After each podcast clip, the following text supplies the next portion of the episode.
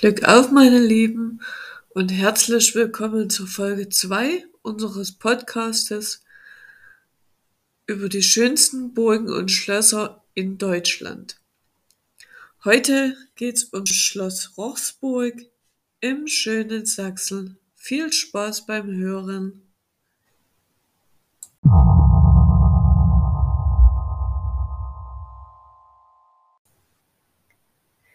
Die Beine auf der Rochsburg Kapitel 2 Es war schon spät abends, als bei der Kriminalpolizei in Chemnitz das Telefon klingelte. Kommissar Meiser ging ans Telefon und meldete sich. Hauptkommissar Meiser, Kriminalpolizei Chemnitz. Wer spricht da? Ein kurzes Räuspern war zu hören, dann meldete sich eine Stimme. Hier Leonberger, Kriminalpolizei. Ich habe gehört, Sie haben einen Fall, der meinem sehr ähnlich ist. Es heißt, Sie haben Beine gefunden und ein Gedicht? Kurze Stille. Dann blätterte Meiser ein paar Seiten um. Ja, vor 24 Stunden. Der Tatort ist noch abgesperrt.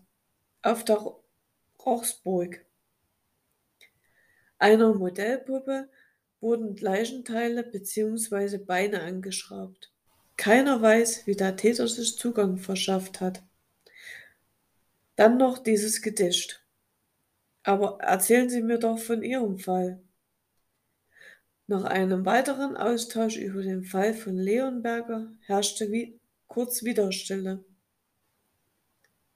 Es wurden Seiten umgeschlagen, nun auf der Seite von Leonberger. Ich komme zu Ihnen, um mir den Tatort anzuschauen und genaueres sagen zu können. Haben Sie die Reste schon gefunden? Meiser blätterte wieder in der Akte. Nein, keine weiteren Leichenteile bis jetzt. Aber die Spurensicherung ist auch noch nicht fertig. Leonberger entgegnete. Gut, ich werde morgen früh in Chemnitz sein. Erwarten Sie mich gegen neun und stellen Sie sicher, dass Ihre Leute auch die weitere Umgebung in Augenschein nehmen. Die raue Stimme Meisers ertönte wieder. Erklären Sie mir nicht meinen Beruf. Ich habe schon alles Notwendige veranlasst. Seien Sie pünktlich. Ich habe noch andere Fälle. Klick. Der Hörer wurde aufgelegt auf der Seite von Meiser. Leonberger verdrehte die Augen und legte ebenfalls auf.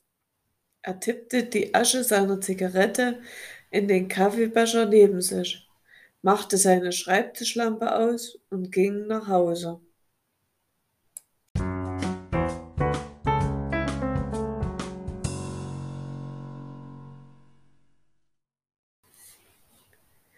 Als es neun Uhr schlug, öffnete sich auch im selben Moment die Tür der Kripo Chemnitz und Leonberger betrat das Gebäude.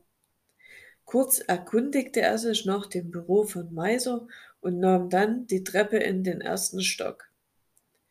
Gerade als er klopfen wollte, öffnete sich die Tür. Meiser musterte ihn argwöhnisch und nickte.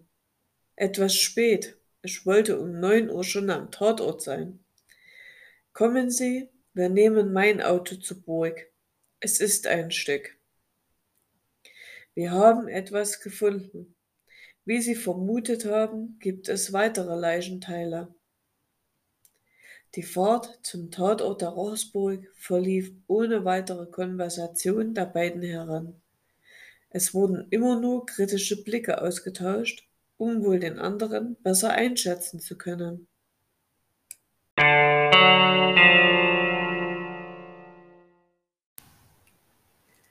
Als sie ausstiegen, war auf der Burg ein geschäftiges Treiben. Beamte der Spurensicherung hatten alles mit Absperrband markiert. Die beiden Herren bahnten sich ihren Weg zur Fundstelle der ersten Leichenteile. Die Beine. Der Gerichtsmediziner erwartete sie. Da hat sich einer ausgekannt mit der Anatomie und hat Zeit mit den Leichenteilen verbracht, um sie so zu präparieren, dass er sie mit den Beinen der Puppe austauschen konnte. Orthopädische Kenntnisse waren ebenfalls vonnöten. Ja, wo sind meine Manieren? Theodor Philipp Rechtsmediziner. Die Kommissare nickten ihm zu. Leonberger fragte, wie kommen Sie darauf? Bei unserer Leiche waren noch keine fachlichen Spuren zu erkennen. Philipp nickte und meinte, ich habe mir Ihre Berichte durchgelesen. Die Klinge ist die gleiche.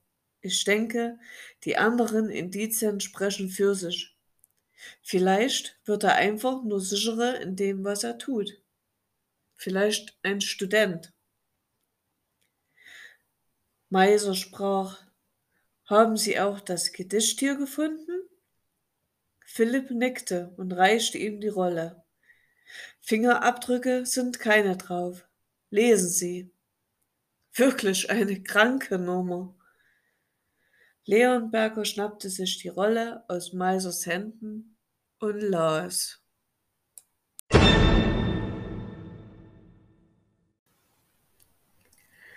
Spiele, Kind, in der Mutter Schoß, auf der heiligen Insel? Findet der trübe Gram, findet die Sorge dich nicht. Liebend halten die Arme der Mutter dich über dem Abgrund. Und in das flutende Grab lächelst du schuldlos hinab. Spiele, liebliche Unschuld. Noch ist Arkadien um dich, und die freie Natur folgt nur dem fröhlichen Trieb. Noch erschafft sich die üppige Kraft erlichtete Schranken und dem willigen Mut fehlt noch die Pflicht und der Zweck. Spiele. Bald wird die Arbeit kommen, die hagre, die ernste. Bald werden die Beine schwach und dein Leben enden.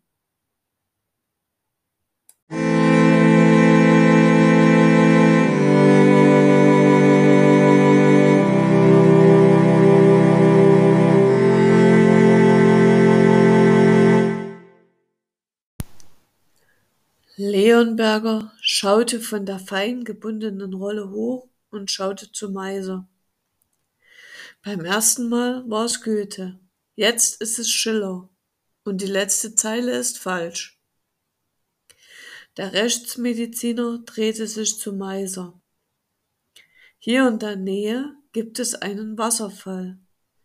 Dort ist der Rest der Frau. Wir haben auch einen Hinweis gefunden, wer der Täter ist. Leonberger schaute überraschend auf und fragend zu Meiser. Der zuckte nur mit den Achseln und wies den Weg zum Auto. Fahren wir. Ich bin selbst gespannt, brummelte ihm Meiser entgegen. Nach kurzer Fahrt und erneutem Schweigen erreichten sie den Wasserfall Brausetal. Dort waren wieder viele Beamte unterwegs mit Säcken und Spürhunden. Ein Ermittler kam auf das Auto zu. Er hatte ein Handy ans Ohr gedrückt und sprach energisch mit seinem Gesprächspartner. Dann legte er auf und öffnete die Fahrertür. Scheiß Wetter heute. Aber kommen Sie, es lohnt sich trotzdem. Vor dem Wasserfall lagen die weiteren Teile der Frau. Der Täter und die Frau waren verwandt. Sie hat ihn gebissen und wir konnten so DNA sicherstellen. Männlich und laut Gutachten wohl der Sohn der Toten. Das Merkwürdige ist, laut Bekannten und Verwandten hatte sie nie ein Kind. Und noch etwas Seltsames gab es. An ihrem Ohr hing ein seltsames Siegel. Leonberger wurde wieder hellhörig. Diesmal müssen wir schneller sein als er und herausfinden, wo er diesmal mordet und wieso keiner wusste, dass sie ein Kind hatte.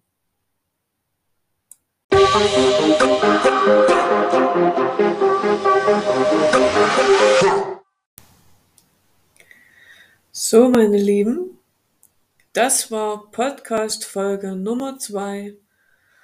Heute ging's um Schloss Rochsburg und wenn ihr euch einfach mal fiktiv vorstellen möchtet, wie unser Krimi damals wirklich abgelaufen ist, dann fahrt doch einfach mal auf Schloss Rochsburg und lasst eure Fantasie spielen. Die Schlösser und Burgen würden sich wirklich sehr freuen. Und hört, hört auch bitte unser Kapitel 1 über die Burg Posterstein.